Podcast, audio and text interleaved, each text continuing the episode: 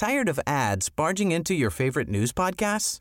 Good news. Ad-free listening is available on Amazon Music for all the music plus top podcasts included with your Prime membership. Stay up to date on everything newsworthy by downloading the Amazon Music app for free or go to amazon.com slash news ad free. That's amazon.com slash news ad free to catch up on the latest episodes without the ads.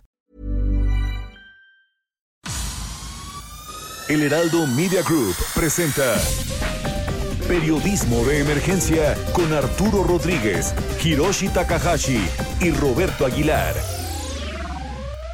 Con las reglas del oficio.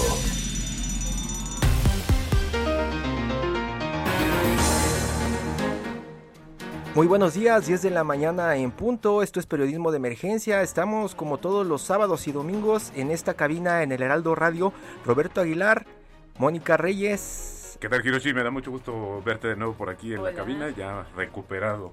Arturo Rodríguez y Nacho Rodríguez Reina también. Buenos días. ¿Qué, qué gusto, Hirochi, escucharte de nueva cuenta y ya en cabina, yo una vez más a la distancia, pero eh, pues muy contento de que estés ya de regreso físicamente con nosotros. Estamos de regreso físicamente y mentalmente. Mónica Reyes, pues cuéntanos un poco de este futuro, tu sección que nos adelanta un poco y, y, y, y mejor dicho, ando descanchado, pasado, el pasado, todo lo que tuvimos Claro. esta semana para tener el resumen y estar bien informados, Mónica. Claro que sí, Hiroshi, me da mucho gusto verte. Gracias. Así es que bienvenidos y comenzamos con Próximo Pasado. Próximo pasado, la noticia que debes saber. La liberación de Alonso Ancira Elizondo marcó el inicio de semana con un inusual acuerdo extrajudicial que se ha prestado a diferentes interpretaciones. El empresario acusado de vender una planta de fertilizantes a Pemex a sobreprecio mediante sobornos consiguió que Altos Hornos de México, la empresa que está a punto de vender, sea adquirida con el compromiso de que reintegrará a la hacienda pública poco más de 200 millones de dólares en abonos. No hay sanción para los sobornados ni para quienes posibilitaron el supuesto desfalco, un tema que se abordará hoy en Periodismo de Emergencia. El tema de nuestros tiempos es el COVID-19 y esta semana, sea consecuencia de las vacaciones de Semana Santa o del relajamiento de medidas, nuestro país sufrió un retroceso. Solo seis estados de la República pudieron mantenerse en el indicador verde del semáforo epidemiológico. Seis más están en anaranjado y 20 en amarillo. Mientras tanto, el país se mantiene en la fase 1 del plan de vacunación e inició el pasado martes de inoculación de maestros y personal del sector educativo en los estados de Chiapas, Coahuila, Nayarit, Tamaulipas y Veracruz, que se informó terminaron de aplicar dosis ayer y esta semana iniciará el proceso para otros cinco estados. La polémica más intensa de la semana en el ámbito político gubernamental es la discusión por la ampliación de periodo para el presidente de la Suprema Corte de Justicia de la Nación, que fue mayoriteada en el Congreso. El asunto está aún por resolverse en medio de una declarada promoción del presidente López Obrador a la medida y la litigiosidad prevista por los sectores que consideran el tema como una inconstitucionalidad. Finalmente, en lo electoral fue notable y una vez más polémica la postergación de las votaciones de dictámenes relativos a los registros cancelados de los morenistas, el guerrerense Félix Salgado Macedonio y el michoacano Raúl Morón. Esos casos, junto con los lineamientos de sobrepresentación legislativa, más bien sobre representación legislativa, se votarían el jueves en el Tribunal Electoral, pero el presidente del órgano colegiado José Luis Vargas lo aplazó, detonando la informidad de sus pares, que por primera vez evidenciaron en un escrito su inconformidad con la actuación del presidente del tribunal. Con las reglas del oficio por El Heraldo Radio.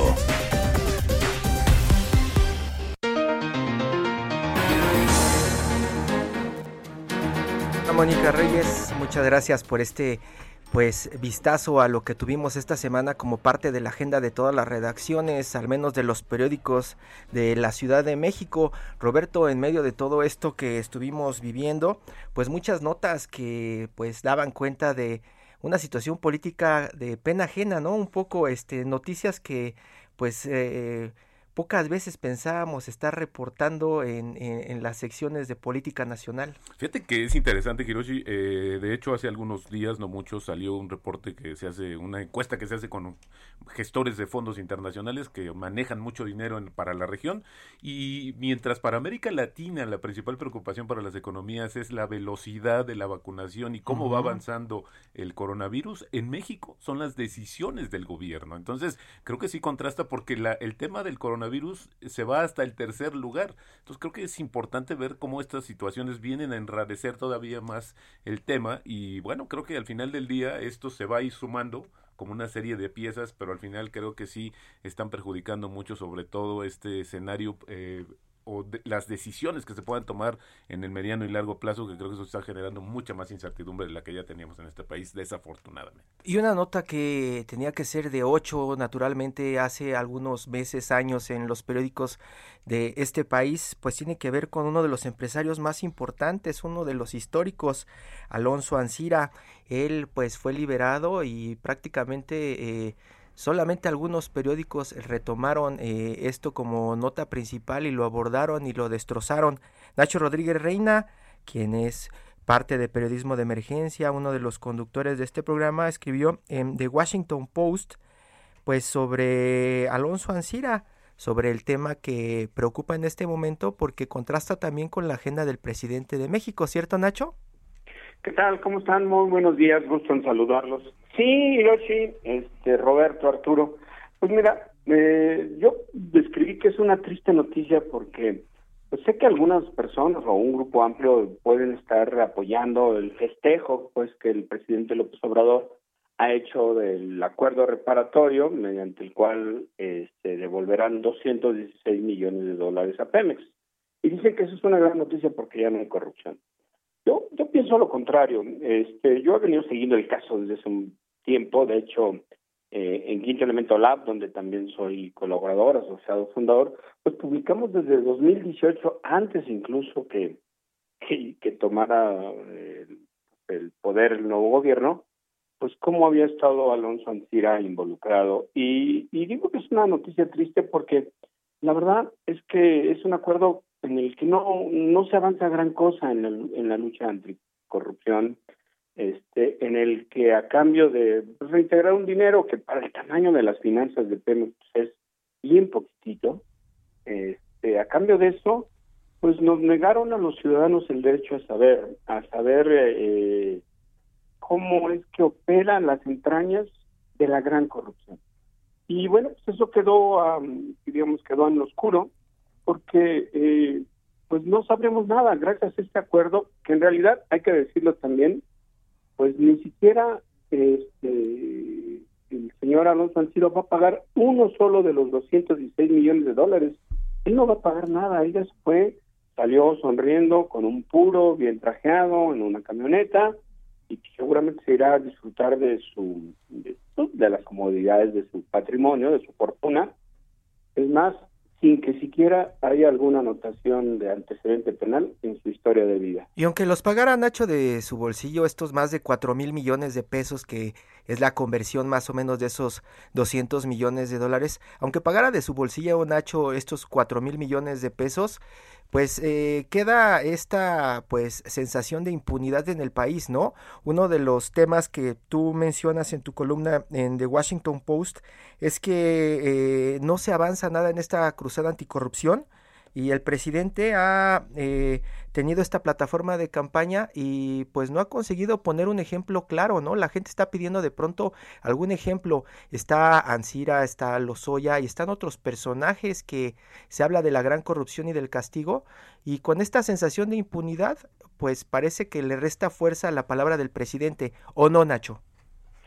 Sí, porque mira, yo creo que pudo haber sido un caso, es un caso en el que hay evidencias y hay documentación y de hecho los fiscales brasileños tienen información y bueno, es decir, hay, hay, es un caso que se antojaba como pues ideal para hacer una verdadera, eh, digamos yo, un ejercicio de lo que yo llamo de cívico de pedagogía, de pedagogía cívica, es decir, si realmente había un compromiso real, no discursivo, porque sí ya sabemos que existe, sino real, de, de mandar un mensaje sobre que este gobierno verdaderamente iba a procurar justicia, no, pues hubiera hecho un caso, hubiera hecho un, juicio en el que seguramente si fuera un caso bien armado, bien investigado, pues incluso sí iba a terminar seguramente condenando al señor Ancira que pagara.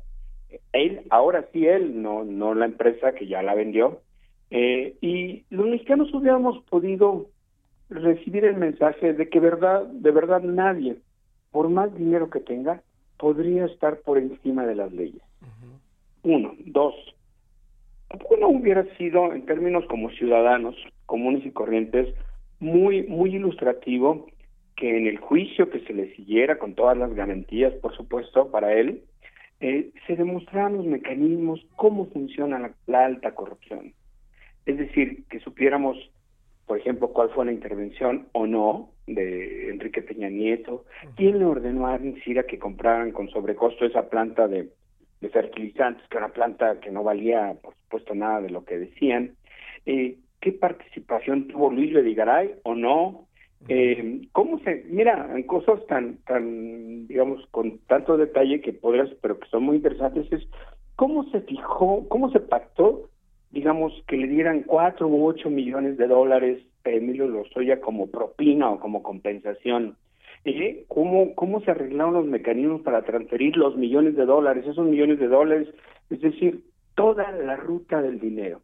Si hubiésemos, si, si no se nos hubiese negado el derecho a saber, este, y se hubiese hecho un juicio justo, este, transparente, bueno, creo que estaríamos en una situación muy, muy distinta. Hoy, pues la verdad es que la sensación es que es una impunidad y que en realidad, pues el, la cruzada anticorrupción pues parece ser más una ilusión que nos vendieron a millones de mexicanos que estamos hartos de, que haya que, que, el gobierno y el sector privado, los grandes empresarios, pues funcionen con, con arreglos indebidos, con tranzas, en fin, con este tipo de, de corrupción que, que sin duda daña muchísimo a las instituciones y al país entero. Claro. Ignacio, ya tenemos en la línea a Enrique Hernández, eh, reportero de la revista Forbes, que también ha seguido muy de cerca este caso. ¿Cómo estás, Enrique? Bienvenido, muy buenos días.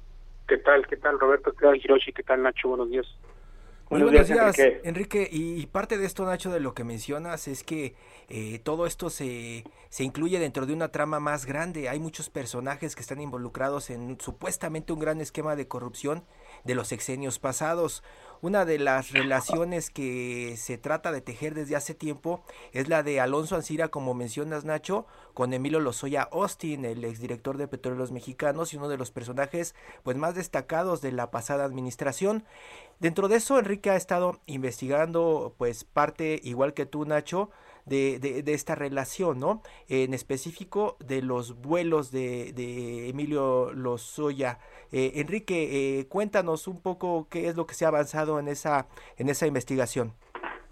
Hola, Hiroshi, ¿qué tal? Sí, en efecto, eh, pues hay algo muy raro en esto de los vuelos que hacía Emilio Lozoya a la torre de Grupo Acerero del Norte, que es que es una empresa donde despachaba Alonso Ancira, esta, estas oficinas estaban para ubicarnos ahí por el hotel eh, Camino Real en Polanco, más o menos a esa altura. Entonces, en 2014 eh, y 2015, Emilio Lozoya viajó al menos 104 veces en un helicóptero, que es propiedad, obviamente, de petróleos mexicanos, a esta torre.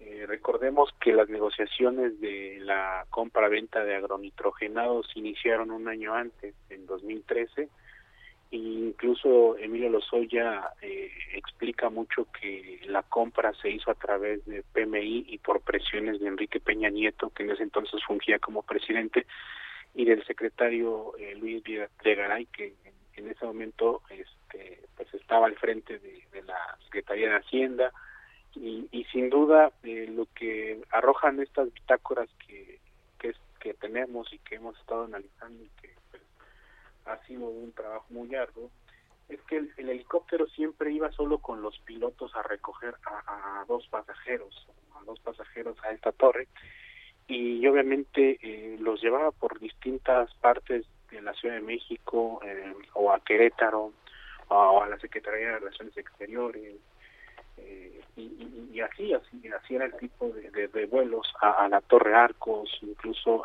en alguna ocasión eh, desde esta torre salió el helicóptero con rumbo al Hospital Ángeles y o al aeropuerto internacional de la Ciudad de México que supongo que iban a algún vuelo o, iban a tomar algún avión a algún lado o, al mismo aeropuerto internacional de, de, Toluca y obviamente pues e, este estas aeronaves eh, que utilizaba Emilio Lozoya no solo esta había igual otros eh, aviones eh, estaban como mucho adscritos al tema de, vigilancia operativa de, de petróleos mexicanos en este caso de los ductos y que sin duda pues lo utilizaban más como un, en este caso un taxi aéreo, en este caso eh, había eh, vuelos que duraban 15 minutos, 10 minutos y pues ya sumado a todo esto pues sin duda sí generaban un costo al área público porque en realidad quien pagaba todo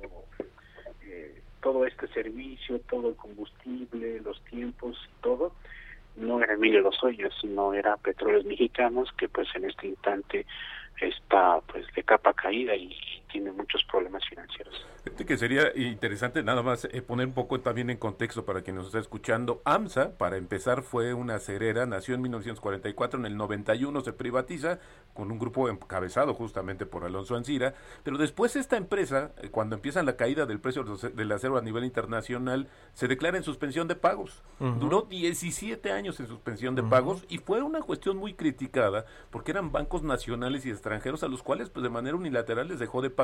Hizo este juego de ir alargando y finalmente llegó un acuerdo para pagar pues una parte muy baja del justamente de este adeudo original. Después ya como decía Nacho eh, en su intervención, justamente Grupo Acerero del Norte, esta holding esta, este, este eh, corporativo fue el que vende el 55% de AMSA a Villacero. Y ahí es donde se despliega o, se deslinda ya esta parte del control que lo transfiere. Pero bueno, pues también el tema de Alonso Ancira, pues no tenía una muy buena referencia en el sentido de cumplir con sus eh, requerimientos. Este, no había una voluntad misma. Y creo que eso es importante ponerlo también en contexto para ver, porque hoy AMSA es la que va a pagar ese dinero.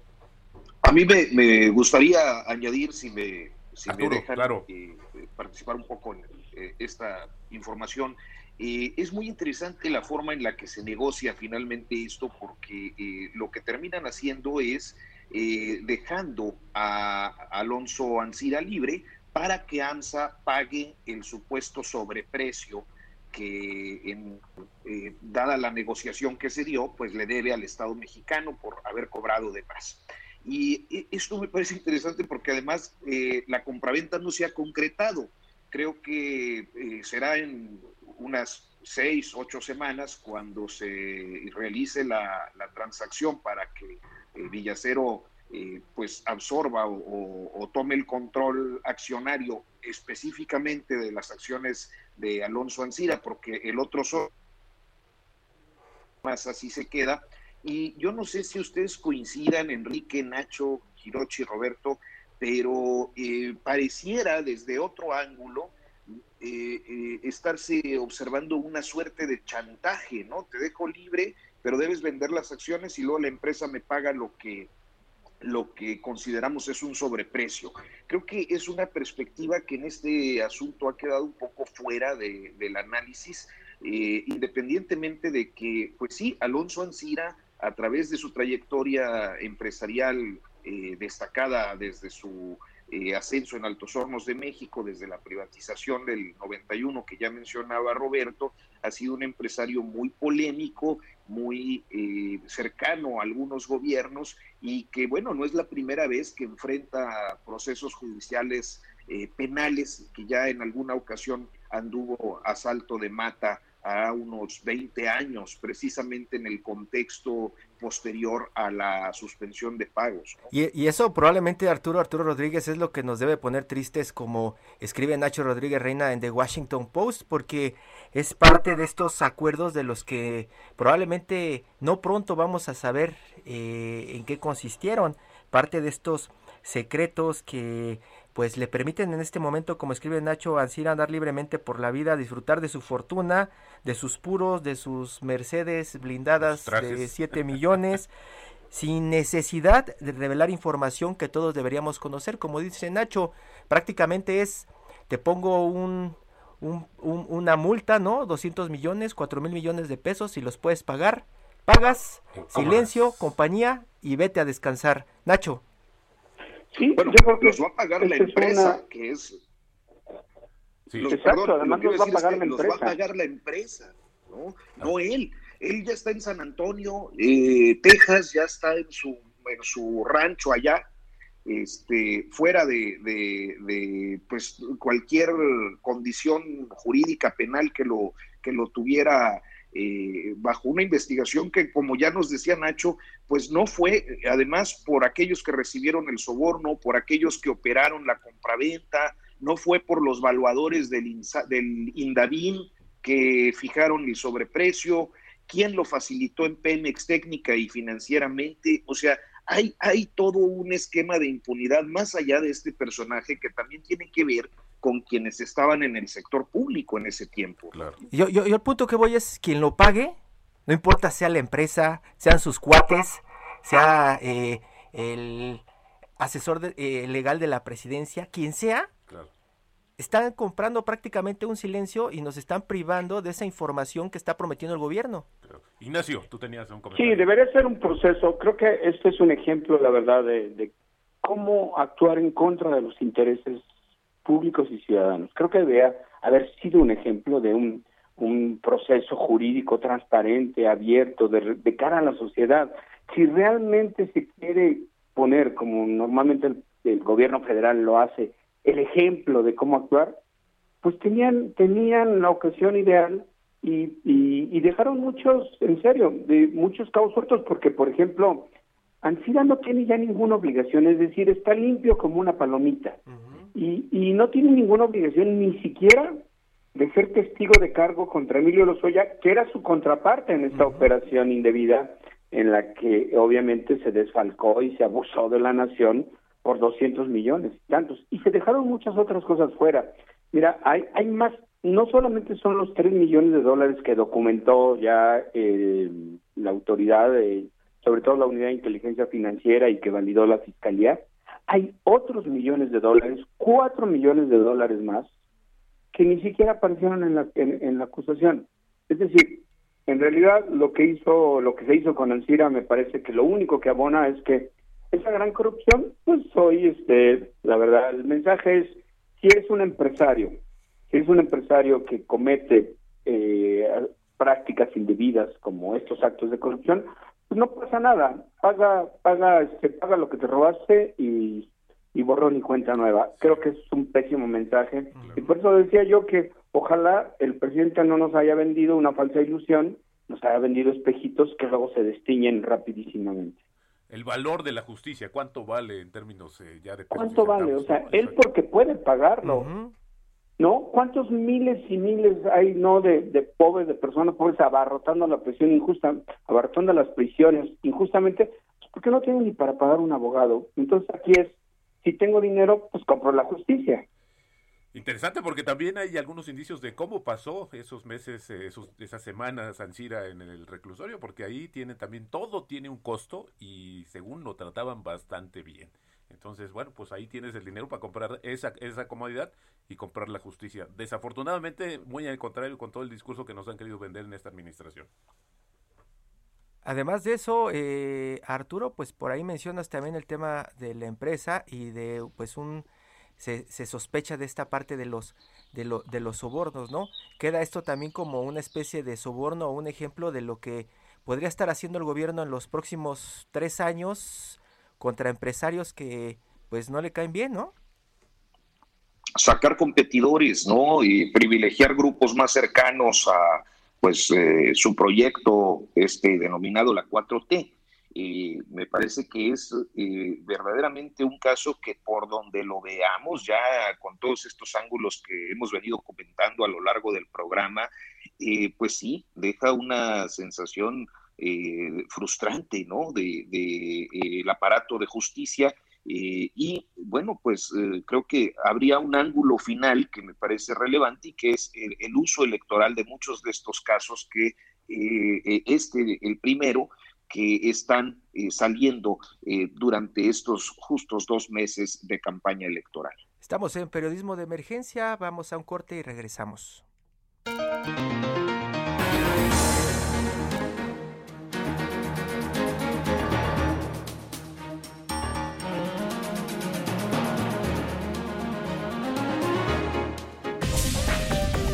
En un momento continuamos. Periodismo de emergencia.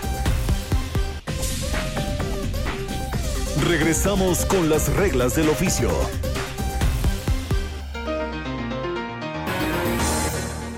Estamos en periodismo de emergencia desde la mañana con 30 minutos y otro de los temas de los que mucho se ha hablado en las últimas semanas tiene que ver con los precios. Por un lado, el presidente de México y su séquito hablando de que pues los precios no subirán y se van a controlar, criticando el gasolinazo y diciendo que todo va a estar controlado, incluso la inflación.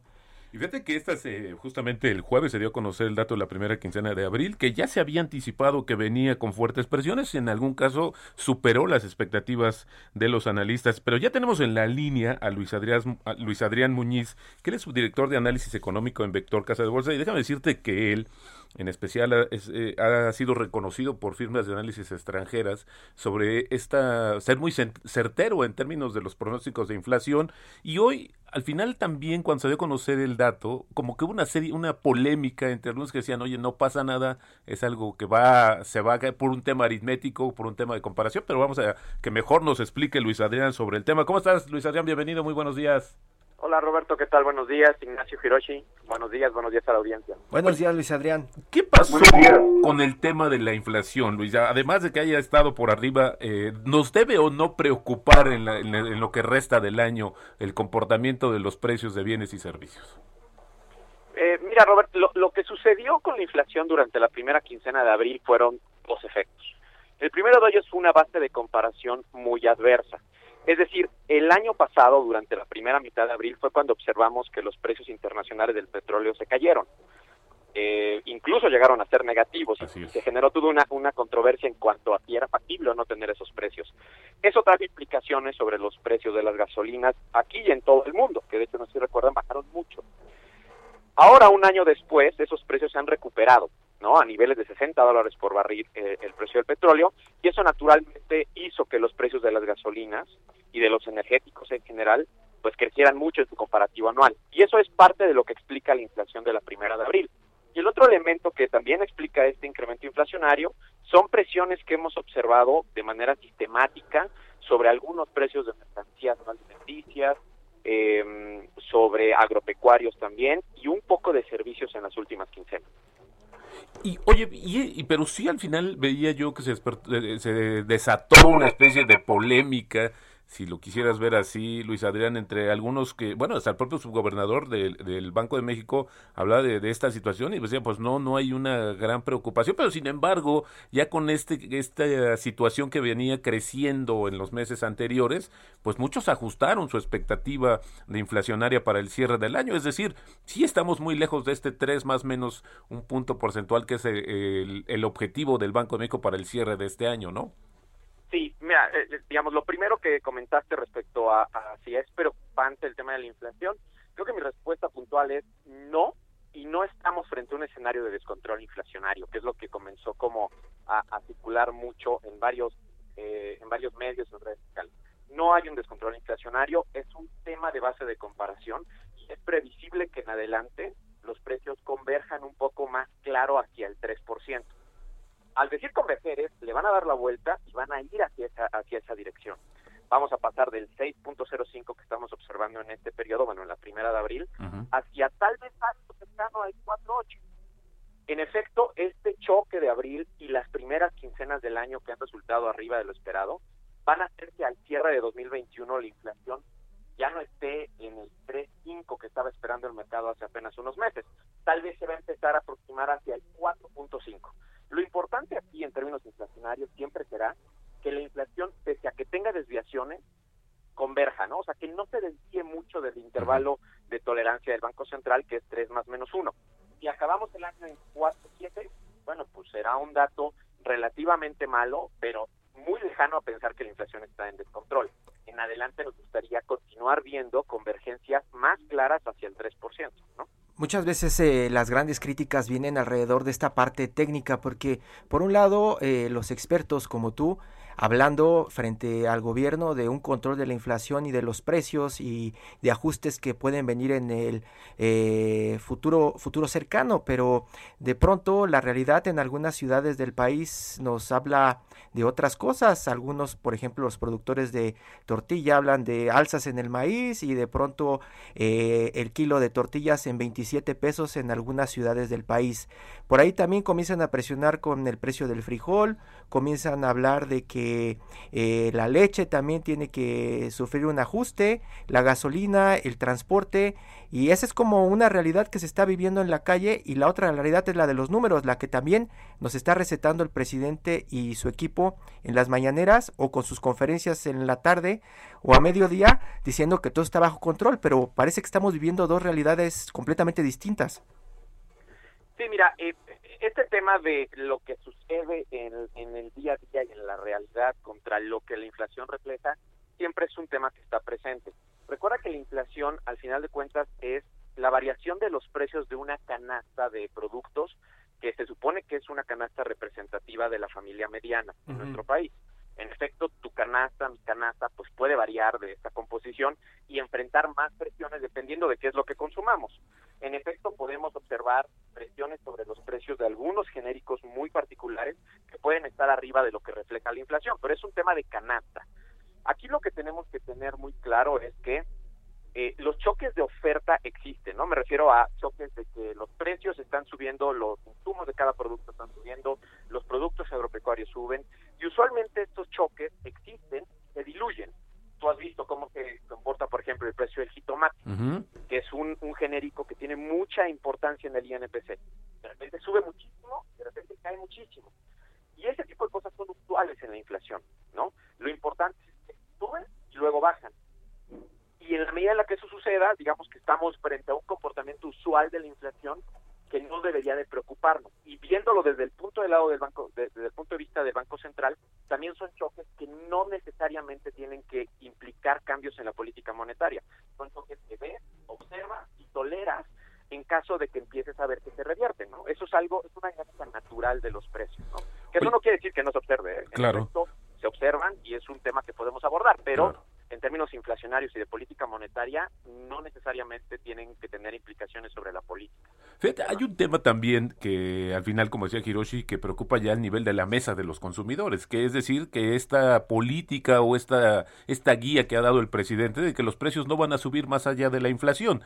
Obviamente vamos a tener una inflación más allá del 3%, hablamos del 4, 5 o quizás un poco más, y esto pues al final del día eh, sí está como eh, afectando esas perspectivas y sobre todo esta guía, insisto, por llamarle de una manera que ha dado el presidente. Esto, esto sí también nos debería de, de preocupar hacia ese mediano y largo plazo en términos de estos ajustes de precios que el presidente ha topado justamente con base en la inflación usualmente, digamos, lo, que el presidente ha estado comentando mucho en términos de ajuste real, de que no va a dejar que, vaya más allá de la inflación, son los precios de los energéticos. Así es.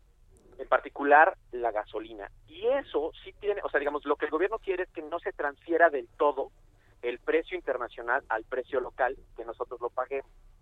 Y eso, desde cierto punto de vista, puede estar bien, pero si lo ves de otro lado, tiene implicaciones y no es gratis. Es decir, en la medida en la que el gobierno intervenga estos precios, habrá un costo fiscal, ¿no? En particular en el precio de la gasolina, que el impuesto que el gobierno recaba por cada litro de gasolina vendido se, reduzca y eso implique un mayor déficit o, un, o un, una mayor deuda en, un momento dado, ¿no? Entonces, sí tiene una, un, espíritu social, digamos, ¿no? Pero al final de cuentas, siempre debemos de tener claro que alguien tiene que pagar ese excedente. Y ese excedente se va a cargo de las finanzas públicas. Claro, claro. Ignacio. Sí, eh, Luis, eh, buenos días, te saluda Ignacio Rodríguez. Oye, una, una de los elementos que estábamos, creo que poniendo en, con mayor atención énfasis es justamente la composición de la canasta. Porque mucha gente podrá decir, bueno, sí, ustedes dicen y de acuerdo con los indicadores de los precios de los bienes y servicios, pues que hay un X porcentaje de la población. Tú mencionabas algo, me parece que un, un aspecto importante, ¿no? Pues depende de qué es lo que se esté midiendo y qué tipo de elementos estén en la canasta de consumo de la gente. Eh, este es un tema que entiendo que recurrentemente pues se pone ahí en, en el reflector cómo realmente poder integrar una canasta y muchos han pedido que se revise lo que está dentro de la canasta pues para poder calcular la inflación. Eh, te lo comento porque, bueno, mucha gente podría decir, bueno, pues sí, a lo mejor eh, existe ahorita un nivel de inflacionario que refleja pues lo que está incluido, pero la inflación real en la composición de la canasta es muchísimo más amplia y quizá incluso podría ser hasta más alto. ¿Tú cómo ves esta discusión de la composición de la canasta? Mira, eh, lo, primero hay que comenzar diciendo que la canasta de la inflación se determina con base en encuestas de gasto de las de las familias mexicanas que el INEGI eh, digamos recaba de manera regular. Con base en los patrones de gasto de la familia mexicana, el INEGI saca cuál es la canasta promedio, el patrón de gasto de, de la familia mediana, perdón, y con base en esa genera estos indicadores, estos ponderadores para los genéricos. Este ejercicio el INEGI lo hace de manera recurrente. El último fue, la última actualización fue en 2018. Es usual que las actualizaciones sean entre 3 y 5 años, o, digamos estén espaciadas cada 3 o 5 años, porque es el tiempo que se tarda en volver a hacer una nueva encuesta de gastos. Entonces, sí es, digamos, existe el esfuerzo para actualizar estos ponderadores, para actualizar los productos, porque puede haber productos que ya ahorita no son relevantes. Por ejemplo, en la última revisión se quitó la larga distancia nacional, esto ya no existe. Entonces se quitó y se comenzó a dar peso a otros genéricos que ahora son más relevantes dado los patrones actuales de consumo. Entonces, el ejercicio se hace y se hace de manera adecuada.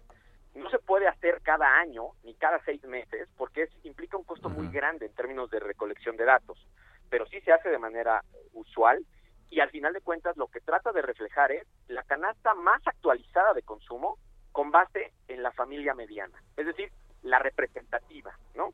Tenemos que tener una canasta y esa, digamos, estadísticamente la mejor aproximación es la familia que esté en a la mitad de la, la familia representativa, la familia promedio. Y así es como se hace. Entonces yo creo que está bien y así debe de seguir siendo. Oye, eh, Luis Adriano, queremos eh, desaprovechar, o más bien aprovechar tu eh, amabilidad de tomar la, la, llamada este día. Platícanos acerca de esto que se dio a conocer justamente del Banco de México. Eh, finalmente no hubo remanentes, también algunos decían que ya el gobierno medio lo había anticipado, pero el hecho es que el año pasado el presidente trató de adelantar estas ganancias cambiarias, déjame ponerle así, cuando la depreciación del tipo de cambio pues estaba favoreciendo el balance del Banco de México. ¿Qué fue lo que sucedió, Luis? Bueno, Robert, lo que, sucedió en la parte del remanente de operación es que el tipo de cambio se apreció mucho el año pasado. Me voy un poquito más atrás para explicar un poco más esto rápidamente. Banco de México no puede tener utilidad de sus operaciones porque es un banco central que no puede tener utilidad. Cuando se genera una utilidad por operaciones cambiarias, básicamente por su manejo de la Reserva Internacional, el Banco de México está obligado a restituir ciertas pérdidas de ejercicios anteriores, eh, constituir capital y lo que le sobre se lo da a la Secretaría de Hacienda. Y la Secretaría de Hacienda debe de utilizarlo únicamente para pagar deuda en un 70%, y 30% restante a incrementar activos. Lo que sucedió el año pasado es que cuando estábamos con un tipo de cambio de 25 pesos por dólar, el remanente de operación que se estimaba era enorme. Pero después, si recordarás, el tipo de cambio se apreció mucho y llegó a, a, a 19 pesos. Esa apreciación hizo que el remanente estimado se redujera de manera importante. De hecho, ayer Banco de México anunció que una vez que devaluó el remanente y que apartó sus reservas de capital, restituyó sus, pérdidas de crisis anteriores, no hubo remanente que repartir. Y la Secretaría de Hacienda no recibirá recursos derivado de las operaciones de Banco de México. Pues ahí la otra cara del peso fortachón. Eh, Luis Adrián Muñiz, subdirector de análisis económico de Vector, te agradecemos mucho que hayas tomado la llamada. Muy ilustrativo eh, lo que nos acabas de compartir. Igual, pues vamos a seguir de cerca también este indicador de la inflación que quincenalmente lo da a conocer el INEGI. Luis Adrián, muy buenos días, muchas gracias. Buenos días, Robert. Gracias, Ignacio Croci. Que tenga buen sábado. Muy buen sábado, gracias. Gracias. Todo menos fútbol. Seguramente lo ha leído en los últimos días. Elmer Mendoza anda en este momento promocionando su nuevo libro. Ella entró por la ventana de Alfaguara. Este título donde pues la mayoría de los reporteros de cultura eh, destacan que Edgar, el zurdo Mendieta, regresa. Don Elmer, muy buenos días. Buenos días. Buenos días, ¿cómo están? Muy bien, qué gusto saludarlo y tenemos algunos minutos para platicar de esta pues nueva entrega. Ella entró por la ventana. Cuéntenos un poco más por qué leerla y si es necesario eh, remitirnos a balas de plata para poder entender la historia. Espera, hay mucho ruido, se están metiendo otras voces. Ah, estamos eh, ¿Nos escuchas bien, Elber? ¿Ahí nos escucha?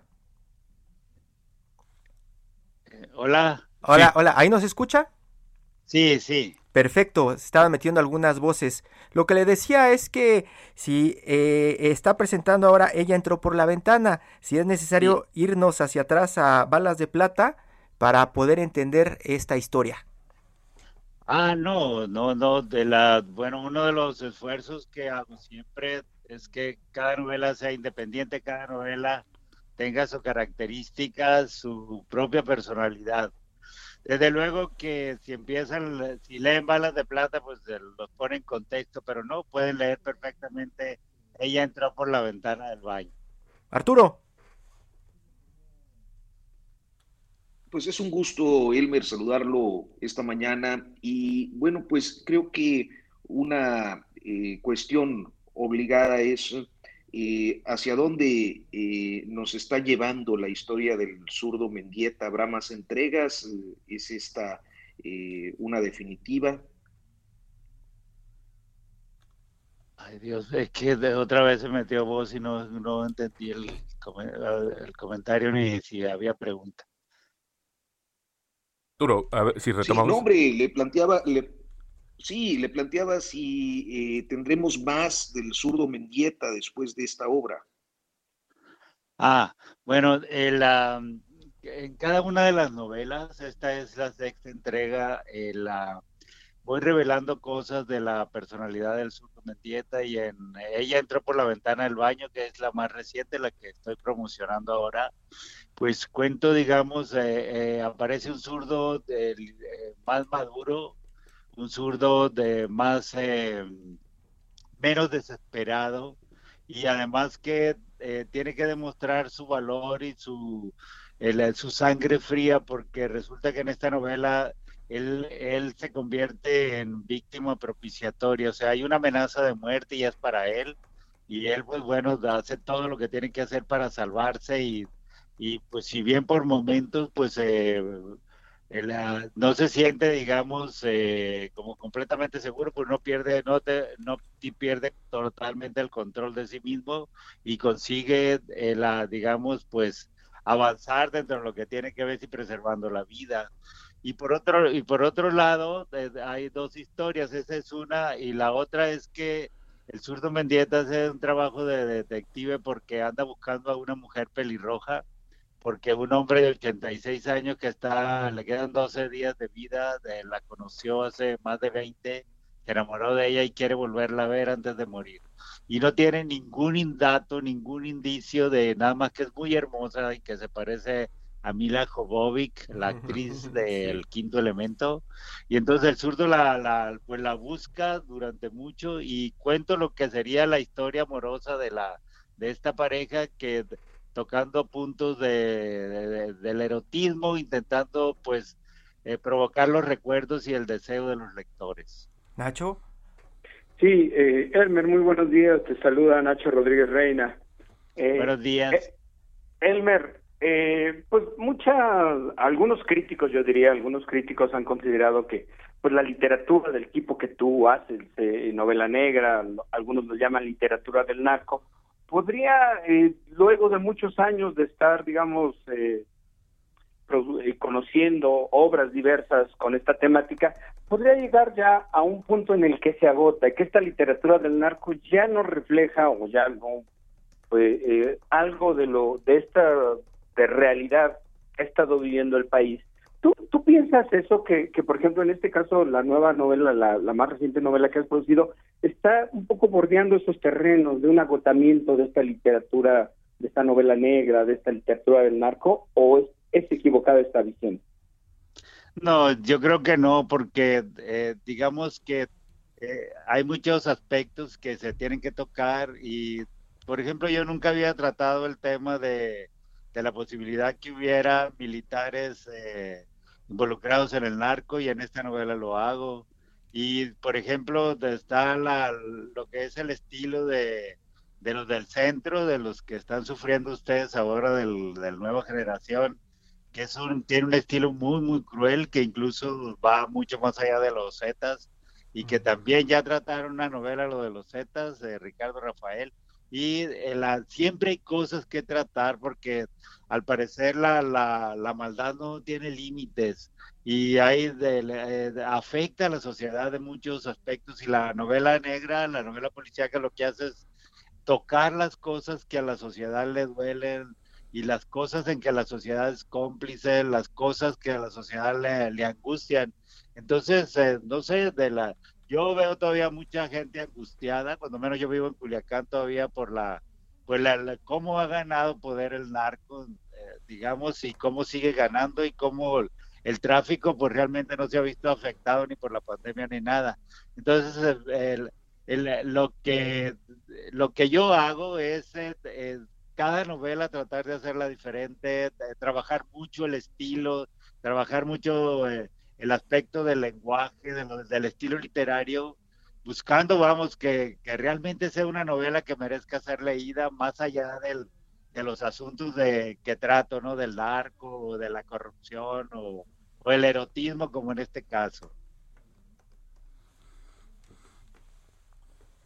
Don Elmer, y esa parte del cambio, usted como un escritor, como observador de la realidad, ¿qué nos puede contar de cambios que se han dado desde este sexenio de, Calderón, donde se desató muchísimo de este tipo de literatura, hasta el de la 4T? Perdón, no me escucha. Perdón, escucho como 10 voces, pero no la tuya. perdone, perdone.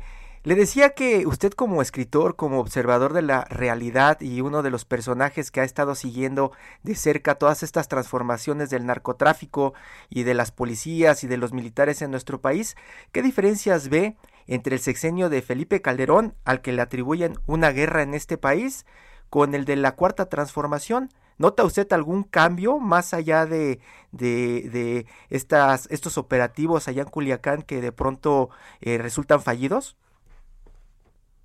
No, pues no, desgraciadamente no, la, no noto un cambio. Yo pienso que, que la Calderón fue el peor presidente que hemos tenido porque, el, bueno, declarar una guerra así, eh, digamos, en, ropa interior como él la declaró, pues eso es un, la, la condujo a un fracaso absoluto y con una cantidad de muertes que, pues, según los datos que yo tengo, son arriba de 120 mil cadáveres en su sexenio pero yo creo que en el, en el sexenio anterior, el de Peña Nieto, no se resolvió nada, ni siquiera se, se preocuparon por aplicar una política de, pues digamos, de, de, control sobre esto, porque no lo van a acabar. Tienen que controlarlo, tienen que afectarlo de alguna manera. Y este gobierno, pues eh, todos ustedes saben que lo que el presidente ofreció fueron abrazos, ¿no? Y, pues yo no sé si se los ha dado, pero esa es una política de debilidad fuerte a, grupos que son realmente muy fuertes. El, el cártel del centro, el de, el de Nueva Generación, el, de Sinaloa, los de las fronteras, son, son organizaciones eh, que tienen eh, muchos años y que son organizaciones muy fuertes, que tienen un tejido muy sólido.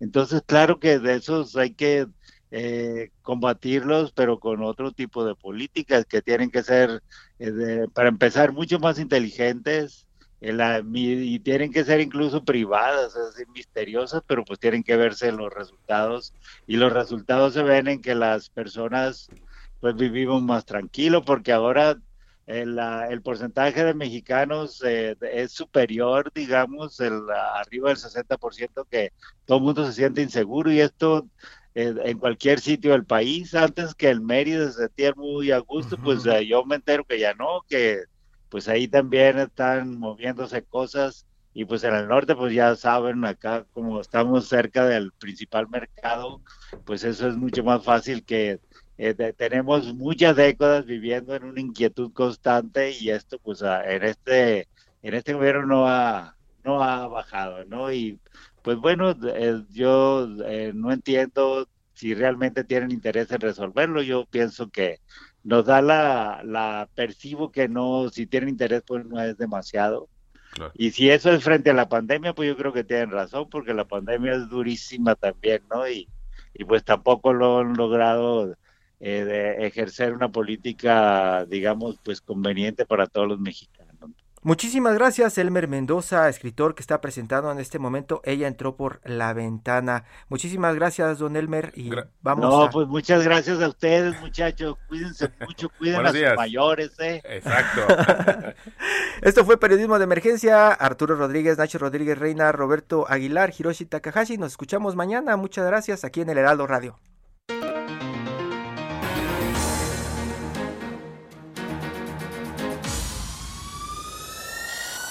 Esto fue Periodismo de Emergencia, con las reglas del oficio.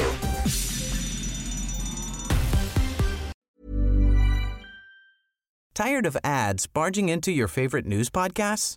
Good news. Ad-free listening is available on Amazon Music for all the music plus top podcasts included with your Prime membership.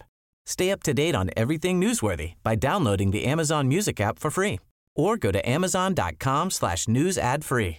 That's amazon.com slash news ad free to catch up on the latest episodes without the ads.